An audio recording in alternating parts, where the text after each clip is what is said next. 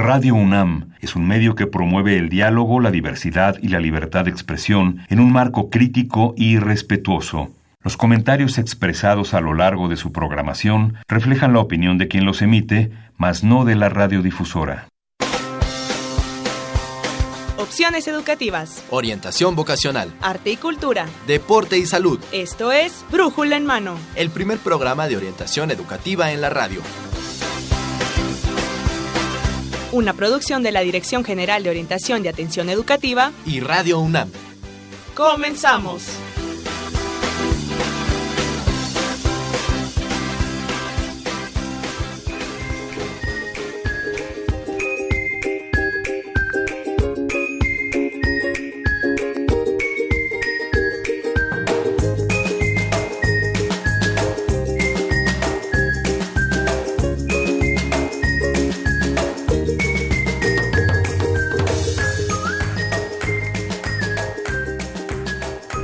Amigos? Muy buenos días, sean bienvenidos a Brújula en Mano, el primer programa de orientación educativa en la radio. Nosotros transmitimos a través del 860 de amplitud modulada y en internet en www.radiounam.unam.mx. Hoy 8 de abril 2019 estamos transmitiendo para ustedes nuestra emisión número 1186 a través del 860 de amplitud modulada.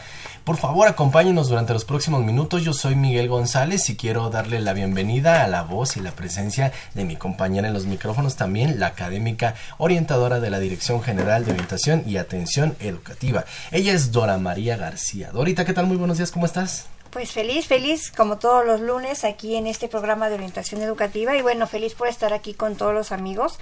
Y quisiera recordarles que tenemos nuestro correo electrónico en brújulaenmano.com y en Facebook nos pueden encontrar como Brújula en Mano y en Twitter arroba Brújula en Mano. Recuerden amigos que nuestros teléfonos, para el día de hoy tenemos un programa sumamente, Miguel, interesantísimo. Y si nuestros amigos quieren llamarnos por teléfono para hacernos cualquier tipo de preguntas, dudas que tengan, ¿a qué teléfono se tienen que comunicar, Miguel? A los teléfonos 55 36 89 89 o 55 36 43 39, porque como Dorita lo comentó, hoy vamos a tener más de la oferta educativa de nuestra universidad, una de las carreras que se imparte en la UNAM, que es la licenciatura en geografía y también vamos a hablar de las becas de equipos representativos de la UNAM. Así que muchachos, aquellos que están a punto de elegir carrera, pues atentos porque geografía es una de las ya 127 licenciaturas que tiene nuestra universidad. 127. 127 ya. Y atentos también porque hoy tenemos dos regalos. Tenemos la colección de nuestra, bueno, de la enciclopedia Cosmos. Entonces son dos, dos manuales. Hoy, Dorita, ¿cuál vamos a estar regalando? Pues mira, tenemos aquí este dos manuales sumamente interesantes que nuestros amigos pueden pueden este, elegir. Estamos entre uno que tiene que ver con la geografía en términos generales y otro que tiene que ver con la carrera de ingeniería. Así que pues atentos muchachos, 5536 8989, 5536 4339 o si nos están viendo y escuchando en Facebook, también ahí nos hacen llegar sus comentarios y entrarán en un sorteo que realizaremos al final del programa. Pero bueno, yo creo que ustedes están a estar inquietos por escuchar que tenemos información acerca de la licenciatura en geografía. Así que, ¿qué les parece si arrancamos con... Orientación educativa.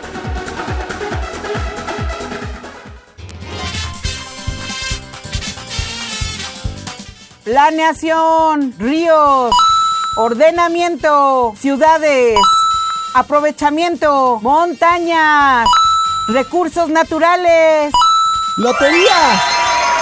Un momento, ¿sabes de qué te estoy hablando? Mm, no te estoy hablando de algunas de las áreas del estudio de la licenciatura en Geografía de la Facultad de Filosofía y Letras de la UNAM. ¡Wow! Esta carrera analiza el espacio físico y social y lleva a cabo la planeación territorial a fin de lograr el mejor aprovechamiento de los recursos naturales en escalas nacional, regional y local. Pensé que la geografía solo era hacer mapas.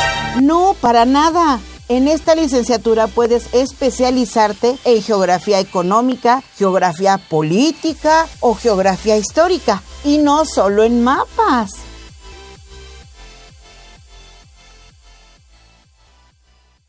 Exactamente, pues ahí está. Arrancamos con la licenciatura en geografía y vamos a conocer más de esta, de esta carrera, Dorita. Así es, así es. Y para ello tenemos una gran invitada de casa.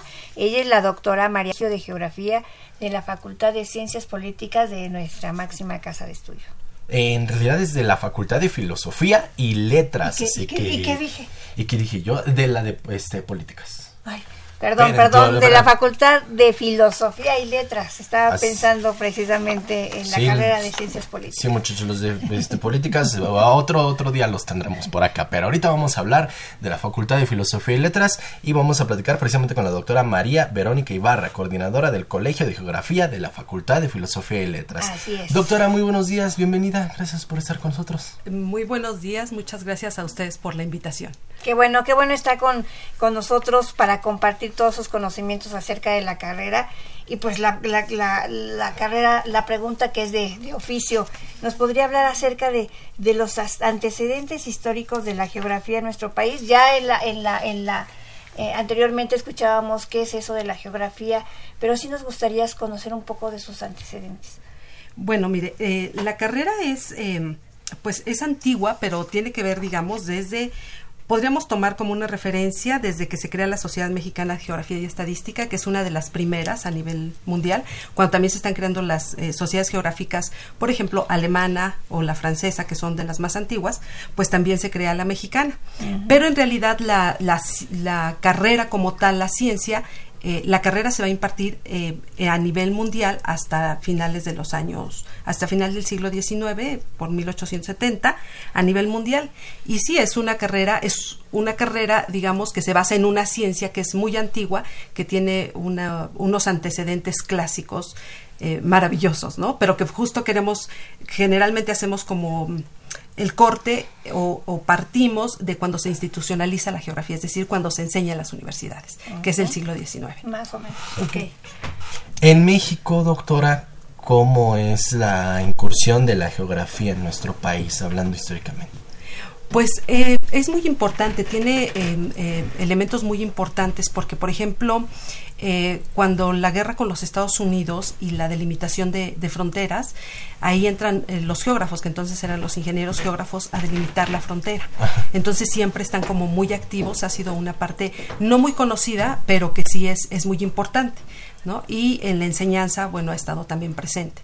Y eh, al final, digamos, una parte fundamental de la enseñanza de la geografía en los niveles básicos es que junto con la historia son las dos ciencias que permiten la consolidación del nacionalismo.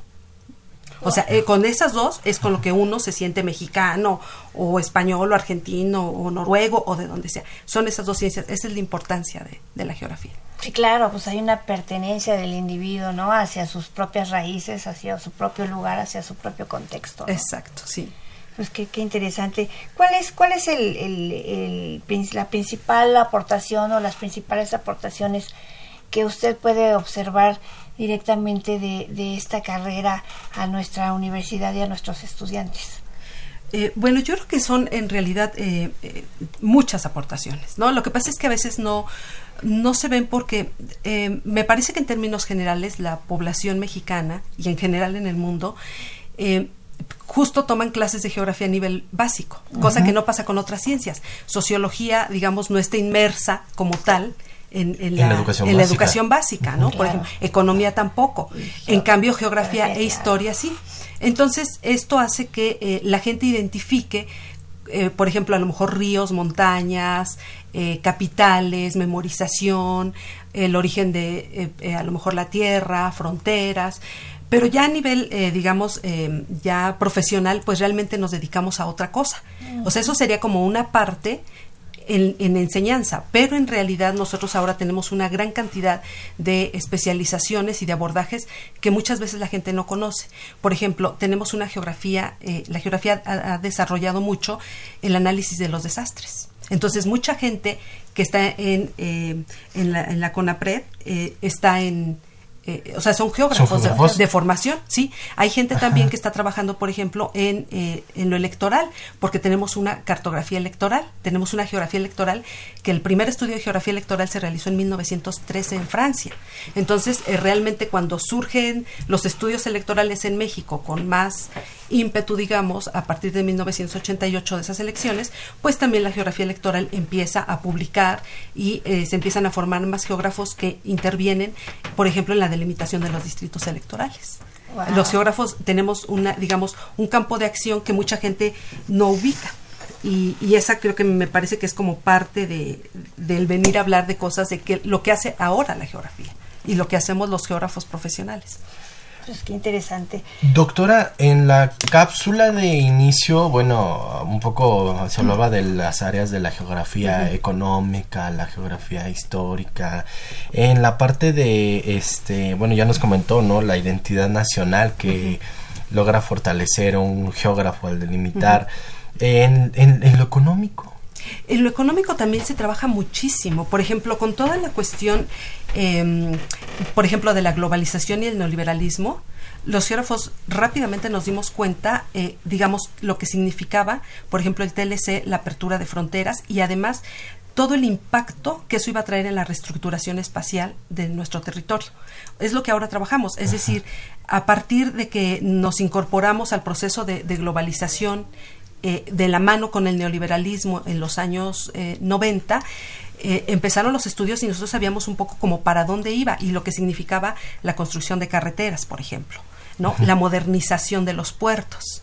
Nosotros sabíamos un poco cómo iba eso y cómo cambiaron, por ejemplo, una gran cantidad de cultivos que ahora se van para eh, el comercio internacional. Es decir, lo que antes eran espacios para producción, eh, digamos, de consumo básico, como podría ser el maíz, iban a tener una presión muy fuerte por la apertura de mercados. Entonces, nosotros nos insertamos también en ese tipo de estudios. Qué, qué interesante, Dora, porque yo me hubiera imaginado que un geógrafo pues no tendría cabida en, en, la negociación de un tratado. O sea, yo diría, metan a los economistas, ¿no? que ellos se encarguen de a ver visualizar lo mejor que puede ser para el país, pero un geógrafo. Sí, porque justo lo que nosotros vemos es la dimensión de los procesos sociales. Ajá. Entonces, o sea, un economista puede ver muy claramente cómo hacia dónde va la economía y demás, pero ¿quién ve eh, cómo aterriza eso en el espacio? Somos los geógrafos. Por ejemplo, hay un núcleo muy importante de geografía económica en el Instituto de Investigaciones Económicas, que fue, digamos, esta base fue digamos, como constituida por el doctor Ángel Basols Batalla, ¿no? Un maestro emérito de la UNAM, muy importante, y ahí tenemos un núcleo muy fuerte, y por ejemplo ahora están trabajando, yo sé que hay equipos que trabajan autosuficiencia alimentaria, que trabajan, eh, por ejemplo, todo el cambio eh, inmobiliario que se está dando en este país, y son geógrafos económicos. Pues sí, tiene que ser. Y hablando específicamente de la Facultad de Geografía, que se imparte en la Facultad de Filosofía y Letras, ¿no? Hablando específicamente. Es, la, es, la, es la, el colegio de geografía, que está dentro de la Facultad de Filosofía y Letras. Sí, claro.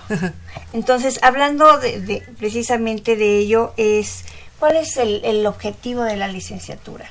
De la licenciatura de geografía. Pues sobre todo es eh, formar eh, científicos sociales eh, con una con un, un, desarrollo muy fuerte en todo el análisis espacial. Nosotros cuando hablamos de espacio, yo creo que esa, esa parte es importante, es un concepto que viene desde Kant. O sea, Kant decía que la geografía estudiaba el espacio. Entonces ahora puede sonar como nuevo, ¿no? Pero en realidad si nosotros vemos a los geógrafos, a la teoría de la geografía, pues Ratzel, que es otro geógrafo alemán de finales del 19, también decía que había que estudiar el espacio, ¿no? Hedner, que es otro geógrafo alemán también, también decía que había que estudiar el espacio. Entonces después esto se recupera en los años 70 y eh, pero ya el espacio no es como se pensaba antes digamos eh, sino es un espacio como producción social. Y ahí eh, estamos recuperando a dos eh, a dos teóricos fundamentales que es Henry Lefebvre no y eh, David Harvey. Pero también está por ejemplo el latinoamericano Milton Santos que también trabajó sobre la categoría de espacio. Entonces el espacio nosotros lo vemos como una producción social ¿no? inacabada con, es un objeto es, ya que, que, se termina. Y eso lo vemos con el cambio por ejemplo en la ciudad o con el cambio o en el camp, en el campo por ejemplo ahorita si pensamos en el en eh, el proyecto del tren Maya esa ah, producción espacial esa construcción eh, digamos eso haría un cambio espacial claro. porque entonces genera otro espacio entonces si nosotros empezamos a ver históricamente el espacio vamos a ir viendo cómo cambia como nunca se queda quieto. Entonces, una visión tradicional era que pensaban que el espacio no, no cambiaba, pero era el espacio físico. Pero aún así, si nos damos cuenta, el espacio físico también, También cambia, cambia, claro. ¿no? Por ejemplo, cuando hay desastres, no, no desastres, no, eh, eso fue un grave error. Cuando hay transformaciones de la naturaleza, por ejemplo, sismos, cuando hay eh, erupciones de volcán. ¿Y por qué dije que era una- un gran Sí, error? me llamó la atención eso, Sí, porque por es un gran error. Porque la naturaleza no es la que causa los, los desastres. La naturaleza, esa es la dinámica de la naturaleza. O sea, la naturaleza siempre se ha transformado. Entonces, nosotros no podemos decir que la- en los cambios de la naturaleza, que tienen su propia dinámica, son un desastre. El desastre es si, eh, digamos, la, la sociedad se ve afectada. Pero entonces eso tiene que ver más con procesos sociales que con los procesos de la naturaleza. Y ahí hay un debate teórico interesantísimo. Pero los geógrafos también estamos trabajando los desastres desde los años 20, del Ujú. siglo pasado, o sea, hace un siglo. Eh, porque cuando se empezaron, eh, por ejemplo, el, este, el sismo de San Francisco, entonces los geógrafos también empezaron justo a ver qué es lo que estaba pasando. Entonces, por eso digo, no es nuevo. Lo que pasa es que, bueno, no se piensa que los geógrafos analizamos esa parte social del desastre, sobre todo. Sí, sí, sí. Pues vamos más allá, más allá, porque a veces tenemos como ideas muy limitadas, ¿no? Conciencia limitada sobre las cosas y ahorita nos estamos dando cuenta y estamos aprendiendo que la geografía va más allá. Fíjate ¿no? que sí, la geografía a veces, y platicando con los muchachos, este, cuando preparábamos el programa decíamos, el geógrafo solo da clases, este, ¿dónde más puede trabajar un geógrafo? ¿Qué hace, no? Porque porque a veces como que los geógrafos tal vez los vemos un poco más alejados de, de, de, de nuestra realidad o de nuestra cotidianidad, ¿no? Este, mm, nos encontramos tal vez con algún ingeniero por la calle, por algún comunicólogo por ahí, un abogado, ¿no? Pero los geógrafos, este, a veces están como que medio ocultos. ahora del, del sismo del, del reciente, este, ya no me acuerdo si hace dos años, Sí. este, veíamos, ¿no? Este, sociólogos, trabajadores sociales. Pero tal vez el geógrafo, yo no me lo hubiera imaginado que estaba ahí haciendo también su trabajo. Sí, eh, fue muy interesante porque, por ejemplo, nosotros tenemos, la semana pasada aquí en Radio UNAM, en primer movimiento, entrevistaron a, nues- a uno de nuestros primeros geógrafos que incursionaron en esto, que es Jesús Manuel Macías Medrano. Él está en el CIESAS. Y, eh, digamos, eh, bueno, es de los primeros de la parte, fi- eh, perdón, social que trabaja los desastres. Pero está la doctora Georgina Calderón. Hay una vertiente muy, muy fuerte de geógrafos, tanto físicos como humanos, que trabajan eh, con la cuestión de desastres. Yo creo que es una de nuestras líneas de investigación ahora más, más fuertes y de formación de los muchachos. O sea, nosotros formamos para que ellos puedan salir e incursionar en, eh, por ejemplo, en los sistemas eh, de, de atención a los desastres. ¿no? Y esto, o sea, si ustedes se dan cuenta, estamos hablando que a nivel municipal tiene que haber una oficina que se encargue justo de estas cuestiones. Entonces, sí hay un, una cuestión laboral eh, amplia para, para estas nuevas visiones de la geografía. Y digo visiones nuevas, no es que sean nuevas, sino que son poco conocidas. Sí, ¿no? exactamente. Sí. En, en- en el caso de algunos muchachos que estén interesados en, en incursionar en la geografía, en incorporarse a la licenciatura de geografía, pues cuáles son algunos de las de las aptitudes, de las eh, El, el conocimientos. perfil que debe de tener El- para poder ingresar con mayor facilidad. Bueno, eh, en realidad, y hace rato que, que, que fue un poco el- esta equivocación de que la geografía estaba en ciencias políticas y sociales, em, en realidad, bueno, digamos que no es una equivocación porque la geografía es una ciencia social. Claro. ¿no? E- Esa parte es muy interesante. Entonces, eh, en realidad los jóvenes y las, em, y las estudiantes, las y los estudiantes que quieran ingresar, pues eh, tienen que tener como, me parece que una gran inquietud por conocer la realidad de su país, ¿no? Eh, nosotros en realidad tenemos como dos grandes o tres líneas de investigación o tres, tres salidas muy interesantes. Una es la geografía humana, ¿no? Y la, o geografía social.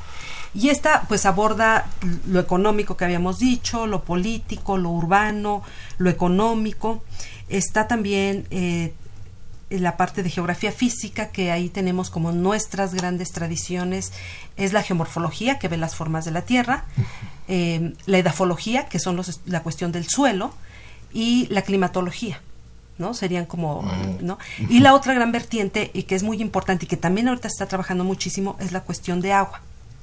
¿No? O sea, toda la cuestión de, de los estudios sobre el agua. Ríos. Pero no solo ríos, sino, por ejemplo, toda la cuestión de usos del agua. usos del agua, este, problemáticas del agua, conflictos por el agua, la importancia del agua subterránea. El agua subterránea es más importante en términos de uso que el agua superficial.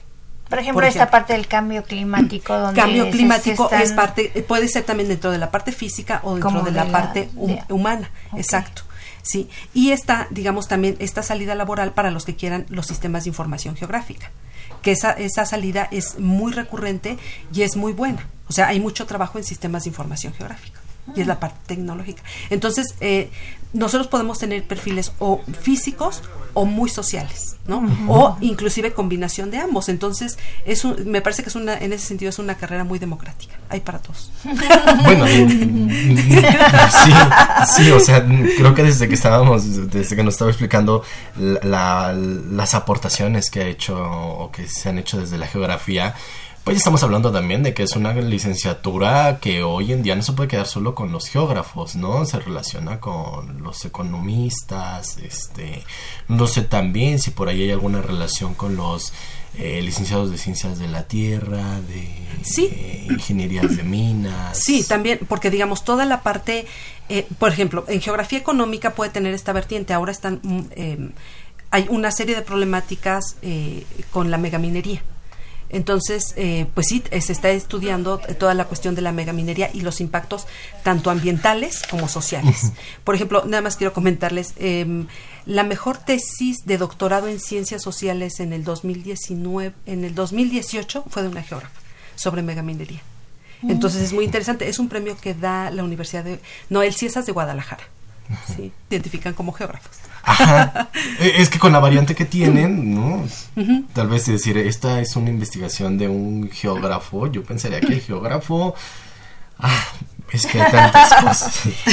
doctora, dentro de las que estábamos hablando de estas aptitudes y habilidades, eh, eh, otro tipo de habilidades eh, que debe tener el, el, el, que ingresa, el estudiante que ingresa, sería como este gusto por la lectura, gusto por no solamente por conocer eh, México, sino conocer en términos generales el planeta en el que vive, ¿no? Sí, por ejemplo, bueno, muchas veces se asocia, por ejemplo, geógrafos también con un poco como con viajeros, ¿no? Que es la idea del siglo XIX. Los geógrafos son los viajeros.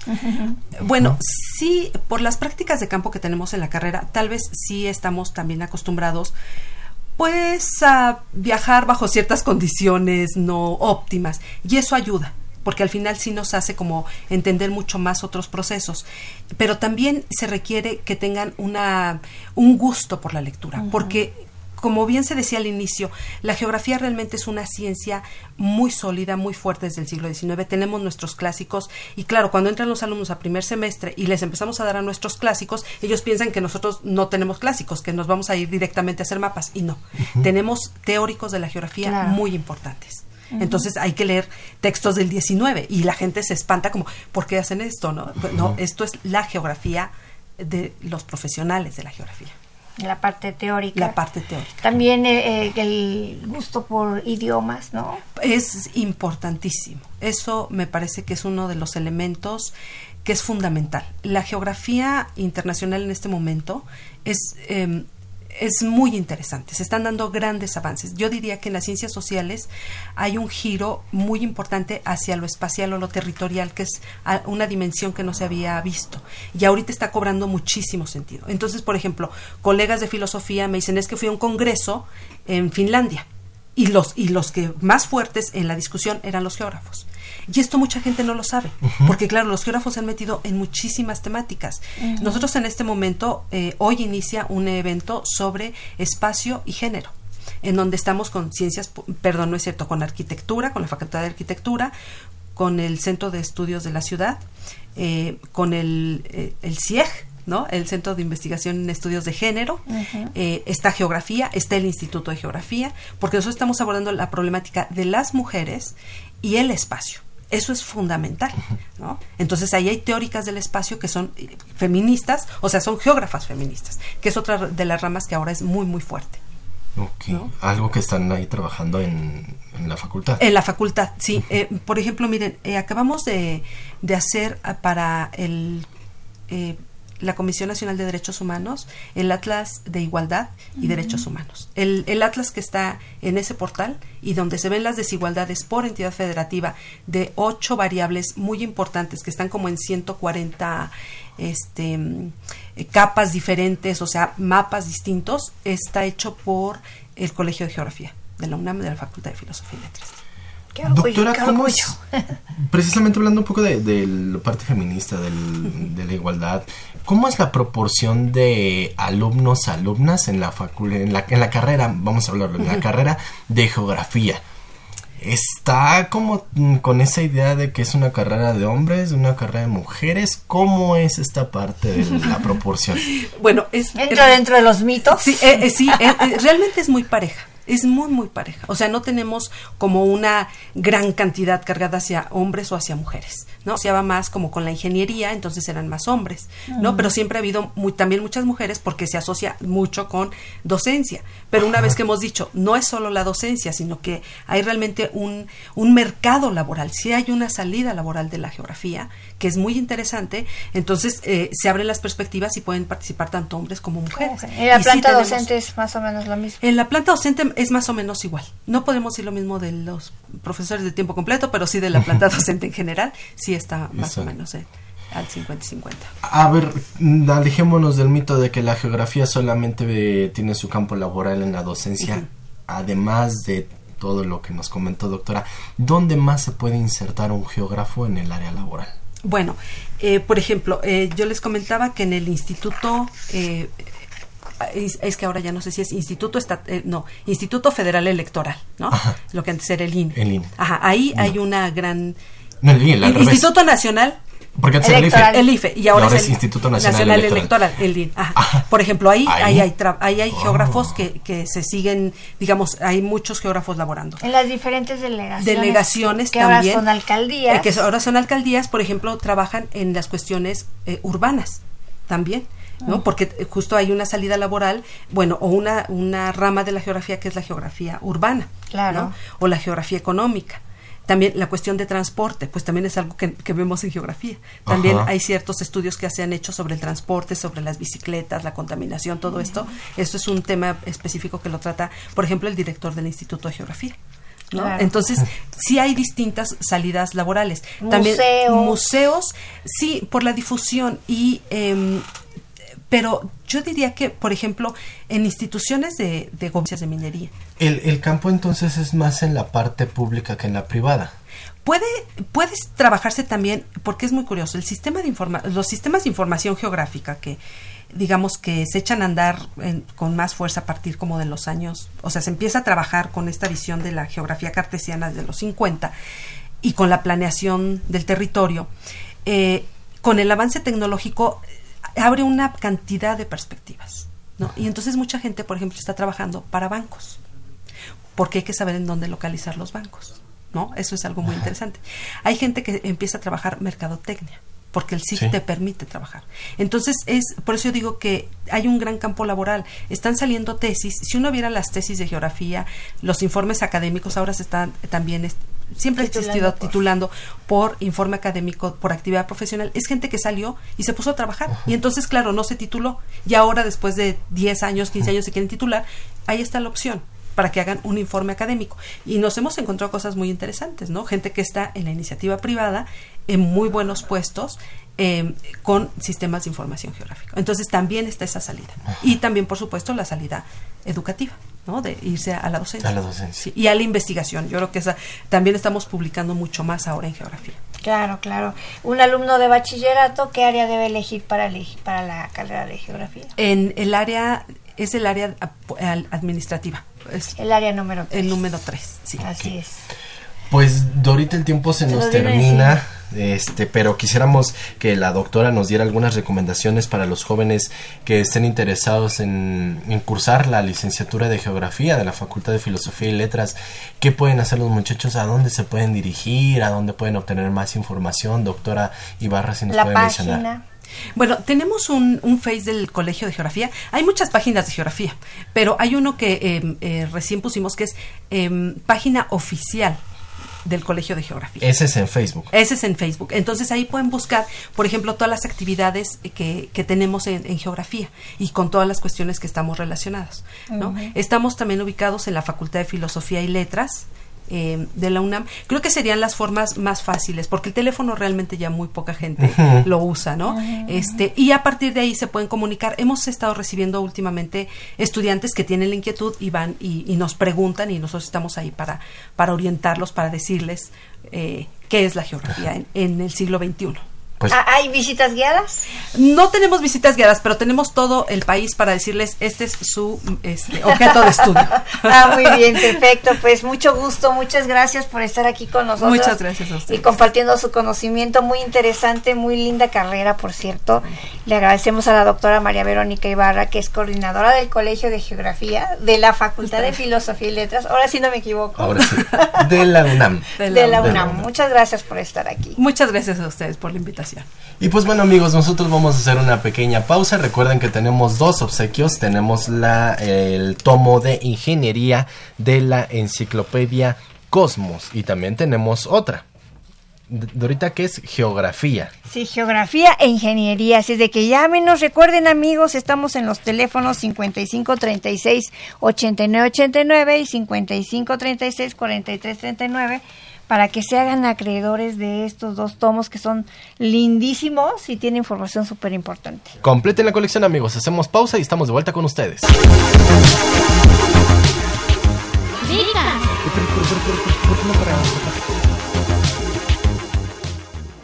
Y el campeón universitario de atletismo es Carlos Ortiz, alumno de la Facultad de Derecho de la UNAM. Carlos, ¿qué se siente ganar? Estoy muy feliz.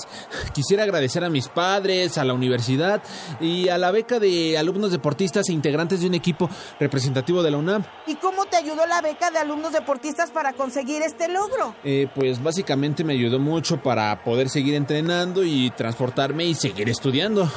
Pero ¿cómo es eso posible? Pues económicamente me apoyaban con 6 mil pesos semestrales. Con esto yo podía ir a los entrenamientos, comprar mis alimentos y inscribirme a más competiciones. Así es, la beca para alumnos deportistas de equipos representativos de la UNAM hace que nuestros jóvenes puedan estudiar. Y también para que podamos acudir a los entrenamientos. ¿Quieren saber más? Entonces sigan en compañía de Brújula en Mano. Amigos, estamos de vuelta después de esta pequeñísima pausa y bueno, vamos con nuestro siguiente tema que son las becas de equipos representativos de la UNAM. Así que si ustedes están interesados en formar parte de esta gran comunidad que es de becarios UNAM, pues atentos ahora y también atentos. Recuerden que hoy estamos obsequiando dos publicaciones de la enciclopedia Cosmos. Hoy tenemos el título de Ingeniería y también de geografía, dos tomos que son muy bonitos y bueno, son parte de una colección, así de que si se quieren hacer acreedores a ellos, llámenos al 5536 8989 o 5536 4339 para que al final vamos a hacer un sorteo, ¿no, Miguel? Al final vamos a hacer un sorteo. Ya tenemos las manos santas aquí que nos van a ayudar con este sorteo. Bueno, hagamos la suposición de que son manos santas. De entrada son muchachos que nos van a platicar de su experiencia. Así Muchachos que. pues, sanos deportistas. Pues sí, vamos a conocerlos ahorita. Tú sabes quiénes son. Así es. Bueno, quiero darle la cordial bienvenida y vamos a empezar, ¿qué te parece si por los deportistas? Ella es Salma Isabel Rojas Mondragón, que viene representando a Luchas Asociadas y le quiero dar la más cordial bienvenida. Gracias, Salma, por estar aquí. Gracias por invitarme. Y también tenemos a Ángel Eduardo Ca- Cadena Saucedo, que viene de Polo Acuático. Sí, mucho gusto. Gracias, días. gracias. ¿Me quieren decir de qué facultades vienen aparte de- del deporte que representan? Yo soy de la Facultad de Ciencias Políticas y Sociales y soy estudiante de Ciencias Políticas y Administración Pública. ¿De qué semestre? Noveno. Ya casi terminando. Sí. ¿Y, y, tú, ¿Y tú, querido? Yo soy de la Facultad Eduardo. de Derecho en sexto semestre. Sexto semestre, muy bien, pues pues también, ¿qué te parece si hacemos la segunda presentación, Miguel? Y le quiero dar la más cordial bienvenida a Víctor Ricardo Cortés de la Cruz, que él es secretario técnico de la Direc- Dirección General del Deporte Universitario. Gracias por estar aquí. No, gracias a ustedes. Y de casa, bueno, tenemos a la licenciada Dora Fuentes Arriaga, que ella es jefa del Departamento de Seguimiento y Evaluación. Gracias, Dorita, por estar Sí, aquí. muchas gracias a ustedes por invitarnos nuevamente. Y pues el día de hoy eh, un, un te- un tema súper- sumamente importante para nuestra universidad. Es una de las becas de las muchas que tenemos en la Universidad Nacional, que es precisamente la beca que se les proporciona a los estudiantes que practican algún deporte que eh, representativo de nuestra máxima casa, casa de estudios. Pues precisamente, ¿qué les parece si nos platican, este, el licenciado em, Cortés? Sí, Cortés. Nora, Ricardo. a ver, ¿quién, quién nos habla de, de esta beca? ¿En qué consiste la beca de eh, equipos representativos de la UNAM? Bueno, pues es un apoyo tanto económico como de seguimiento. El apoyo económico es de hasta 6 mil pesos por beneficiario, que se reparten en mensualidades de mil pesos. Y bueno, eh, además de este, de este apoyo, se les da seguimiento académico, se les da seguimiento deportivo y en caso de alguna necesidad que vayan mal en alguna materia o que vayan flaqueando en, en su disciplina, pues se les pueda eh, gestionar la, la tutoría con su facultad o también tratar el tema con su entrenador. O sea, además de ser alumnos representativos, bueno, de un equipo representativo de algún deporte, ¿qué otras características? ¿Deben tener algún promedio? ¿Qué, qué tendría que cumplir un estudiante para poder ser acreedor de esta, de esta beca? Bueno, pues sí, inicialmente debe ser eh, estudiante de la UNAM, Ujú. debe cumplir con un promedio mínimo de 7.5 y bueno, también tener su cuenta en Red Puma. Red Puma es el sistema de registro de todos los alumnos deportistas de la UNAM y bueno, en Red Puma se les solicitan datos como CURP, eh, el número de cuentas, un número de seguridad social y esos mismos datos nos sirven a nosotros como a DEGOAE para a realizar el seguimiento de su beca. Ah, perfecto. Hay una convocatoria que se lanza para ser parte de la comunidad de becarios UNAM a través de esta beca, licenciada Arriaga. Este, Pues- mira, sí, la, la convocatoria inició, primero era anual, ahora se lanza cada semestre. Es una coordinación de la Dirección General eh, de Atención y Orientación Educativa, en la que es nuestra casa. Es también eh, con el programa de vinculación con egresados universitarios, que es muy importante mencionarlos, porque ellos gestionan toda esta parte que hace posible la beca, la parte de recurso y toda la parte también eh, operativa y central y medular la hacen mucho el- eh, la Dirección General del Deporte Universitario con quienes nosotros nos coordinamos también para llevar a cabo eh, esta parte de que tenga éxito la, la beca de, de los chicos, ¿no? Entonces eso es muy importante porque cada semestre se publica la convocatoria, prácticamente iniciando el semestre se publica la convocatoria, entonces de esta manera se garantiza que los chicos que están, se les da un seguimiento semestral que estén tanto en la escuela, o sea que cumplan con toda la parte académica y también con los, los entrenamientos. Y ahí el deporte universitario les da el seguimiento puntual de la asistencia, de cómo cumplen, este, de las competencias y demás que ellos eh, llevan a cabo. Y en DEGOAE nosotros nos encargamos de hacer toda esta parte también administrativa de eh, facilitarles el medio de pago, de pagarles este puntualmente eh, cada mes y bueno que es muy importante porque es el único es el único apoyo en cuanto a becas que aparte de, de bueno premia esta parte académica pero también les ayuda por- a, a la parte deportiva porque los chicos aparte de que están de 7 a 1 o 2 de la tarde en clases, después de ahí se van a hacer toda una serie de entrenamientos que les conlleva lo mismo de tiempo, ¿no? Sí, no, pues es un desgaste físico, intelectual, emocional que debe ser recompensado, ¿no? Porque es un gran esfuerzo. Estamos hablando que son atletas de alto rendimiento, bueno, que son representantes de nuestra Universidad Nacional. Me gustaría preguntarle, antes de, preguntarle a nuestros deportistas, a, Víctor Ricardo Cortés, sobre cuántos deportes, es, eh, a cuántos deportes se les proporciona, o a todos los deportes que hay en la UNAM se les proporciona esta beca. Pues la convocatoria se lanza en general para eh, las disciplinas deportivas. Son eh, 42 deportes con 73 disciplinas y entonces se lanza para todos ellos. Ahora sí que eh, las disciplinas que son representativas a las que se les, eh, se les proporciona el apoyo, pues es a la mayoría. Eh, incluso esa mayoría que no, bueno, esa minoría que no, perdón, es porque o no se inscribieron o eh, por el momento no tienen competencia. Ah, ok. Entonces hay que ser miembro del equipo representativo, no nada más con que, ah, yo voy a correr allá a las islas de... Pásenme la beca. Sí, así es. Tienen que estar en competencias representando a la universidad. Sí, pues supongo que debe haber un, un filtro, ¿no? Y ustedes, junto con las instancias que ya mencionaba la doctora, la licenciada Fuentes, eh, eligen a, a los mejores este, deportistas. ¿Cómo es esta situación? ¿Se hace un estudio socioeconómico? ¿O, a to- o todo el que se inscribe tiene beca? ¿O cómo es este rollo? Ah, pues en el procedimiento de selección, primero los entrenadores de todas las disciplinas nos deben mandar sus listas de quienes conforman sus equipos para tener una noción más o menos de a quién se le a quién se seleccionaría. Después cada deportista debe ingresar al portal de becarios de, de, de re- deportes representativos y ellos tendrán que llenar un currículum. Y en eso eh, vienen distintos apartados con competencias internacionales, nacionales, regionales, estatales y entonces ellos tienen que llenar que, eh, en qué han participado, además de información que ellos nos quieran dar sobre he participado en competencias, en carreras, etcétera, para que ellos nos, nos den más noción de qué es lo que han hecho en cuanto al deporte universitario. Y ya con base en ese mismo currículum es que se, se selecciona para darles el apoyo, ¿no? Ah, perfecto. A ver, vamos a hablar ahora sí ya con los muchachos. ¿Qué pasó? Yo primero tengo la tengo la duda, este mm, eh, Ángel, si me permites tantito. Selma, ¿qué es esto de las luchas asociadas? Eh, ese es el nombre que recibe la asociación. Eh, sin embargo, el deporte es lucha olímpica. Tiene tres eh, estilos diferentes, grecorromana, el estilo libre y libre femenil. En este caso, pues evidentemente yo practico el estilo libre femenil en la categoría menos 55 kilogramos. ¿Y, y cuánto tiempo llevas practicando este deporte? ¿Por ¿Cómo es que llegaste a ser del equipo representativo? Eh, yo pertenezco al equipo representativo desde que iba en prepa.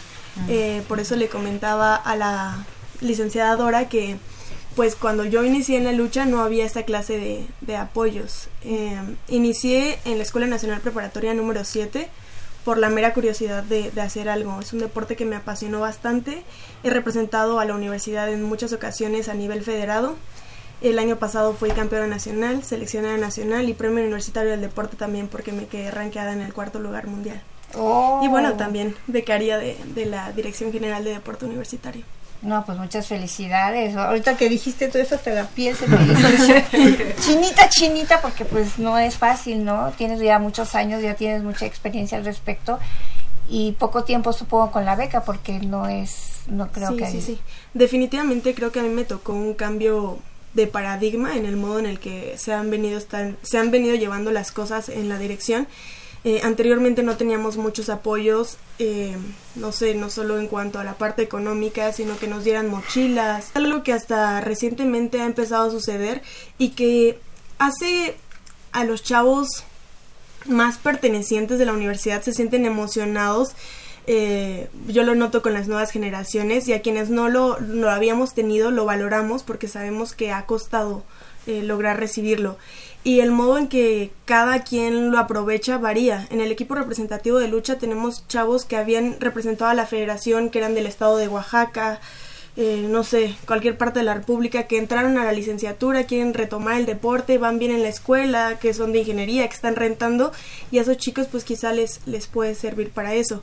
En mi caso el año pasado, a pesar de que tenemos a la Dirección General eh, de Medicina del Deporte, pues iba al mundial, entonces tenía que estar muy con la dieta y al menos pues también trataba de pues de utilizar ese dinero Sí. para, para esa parte. Sí, porque hacer hacer dietas no están... La gente piensa que ahorra, pero no es cierto, porque hay- son alimentos muy específicos, ¿no? Sí, y también el seguimiento nutricional debe ser de un especialista en deporte y en, en específico deporte de contacto. Claro, que es diferente. Y en el caso tuyo, Ángel Eduardo Cadena, en, en, en tu deporte polo acuático, ¿cu- ¿cómo ha sido? ¿Cuánto tiempo, cómo llegaste al equipo representativo? ¿Cuánto tiempo lo has representado? Pues en agosto se cumplen 10 años que empecé a practicar waterpolo. Entonces ya es un, es un buen rato. Eh, sin embargo, eh, con la UNAM, eh, cuando entré a la licenciatura, fue cuando empecé a, con el equipo representativo. Yo antes estaba, bueno, jugaba para la Ciudad de México, entonces entro a la licenciatura y pues me cambio aquí a la, a- a la universidad. Como debe ser, por supuesto. Sí, por supuesto. la, la verdad es que sin hacer mucho como espectáculo, la verdad sí ha sido de, de las mejores decisiones que he tomado, cambiarme aquí a la universidad, porque justamente pues me ha tocado una parte, justo, el año, justo fue el año de las becas, entonces me tocó recibir ese Ah, apoyo mira, y ha sido muy importante para nosotros, sobre todo porque creo que nos han consentido muy bien y pues hemos dado los, los logros que, que se esperaban de nosotros. Cuando entré fuimos eh, subcampeones de primera fuerza a nivel nacional. Eh, medio año después fuimos campeones de, eh, de la categoría junior. Después en la Olimpiada Nacional Juvenil quedamos en segundo lugar. Y así se han ido dando los logros poco a poco. Entonces, ahora tenemos a... Somos nueve compañeros en, en la preselección para ir a Juegos Panamericanos Mira. en primera fuerza. ¿Todos están becados? Sí, todos estamos becados. Perfecto. Entonces, pues sí ha sido un apoyo importantísimo de la UNAM el, el tener esta beca. Claro, es que además es, Miguel, un, un gran incentivo, ¿no? Como que todo tu esfuerzo también se ve, aunque quisiéramos darles más, ¿no? Fíjate que, Pero- bueno, yo creo que cuando te pones, este, no sé, un uniforme y dices, wow, trae el escudo de la universidad, este, veo que Ángel tiene su chamarra con el escudo de, de Pumas, este, eh, yo digo, pues se sentir como algo muy, no sé, súper padre, ¿no? Que, que dices, soy representante de la universidad, pero también soy becario. Díganme, porque yo no fui becario. No Yo trae atravesado, becario. no trae atravesado. Yo no traigo, sí que se siente ser becario de la UNAM. Selma. Pues es que sí es un reconocimiento a tus méritos. Porque como ya lo decía Víctor, eh, tienes que tener resultados deportivos, pero también resultados académicos.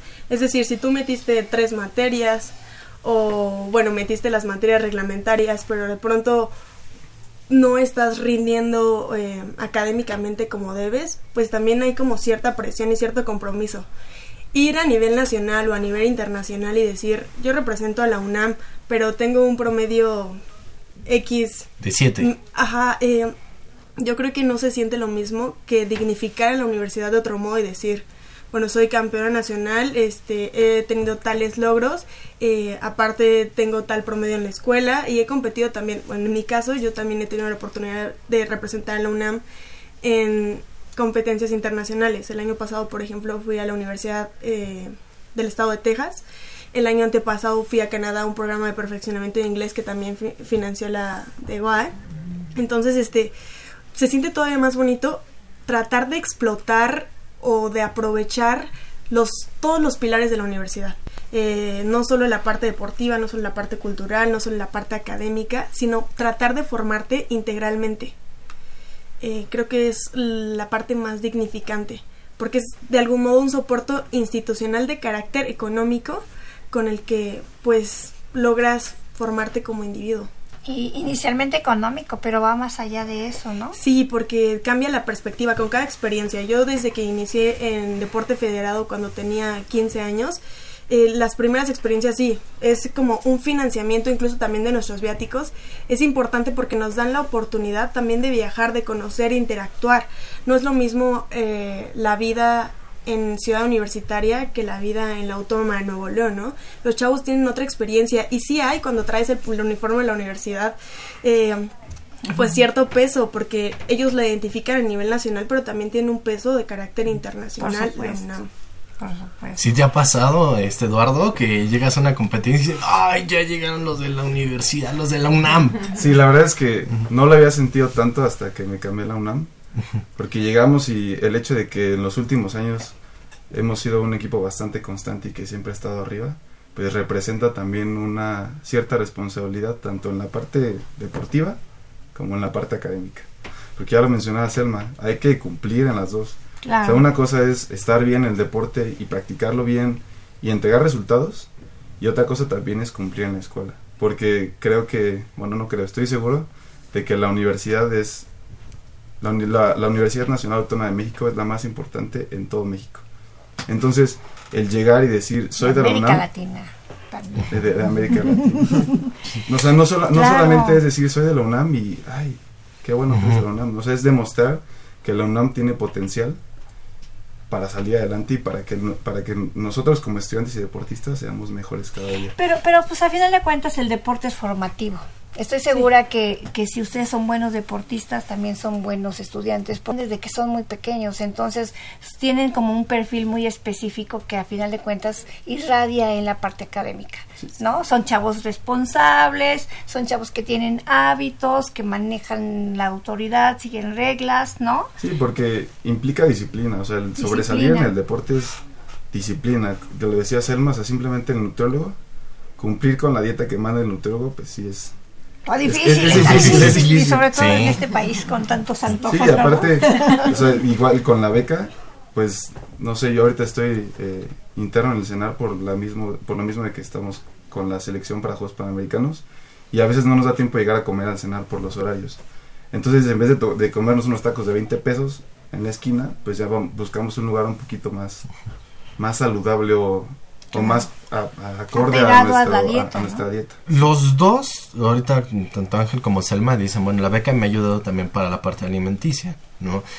¿Qué otro beneficio, de qué otra manera les ayuda a tener beca? Por ejemplo, no lo sé, inscripciones a competencias, um, ¿qué otra cosa han hecho con, con su dinero? Se van de fiesta y dicen, ¿sabes que Ya que hay campeona, vámonos a celebrar. Ay, nunca he celebrado quedar campeona, porque quedar campeón es un momento nada más, no es un estado permanente. Em, pues yo lo he utilizado mucho porque a mí me interesan los idiomas, eh, no quizá para financiar todos mis pagos porque no lo estudio en la UNAM, pero ha sido una de las maneras en las cuales tanto médico como el pago de mi, de mi idioma, que en este caso es inglés, pero no, no ha habido o- otras otros usos que le dé. Sin embargo, también hay que decir, estamos aquí hablando también por nuestros compañeros. Eh, hay A gente que sí lo utiliza eh, para sus transportes. Nosotros tenemos gente que viene del Estado de México y que todos los días cruza la ciudad a las 7 de la mañana y regresa a las 9 de la noche. Y el pago de transporte en el Estado de México es carísimo. Entonces hay chavos que pues utilizan para eso.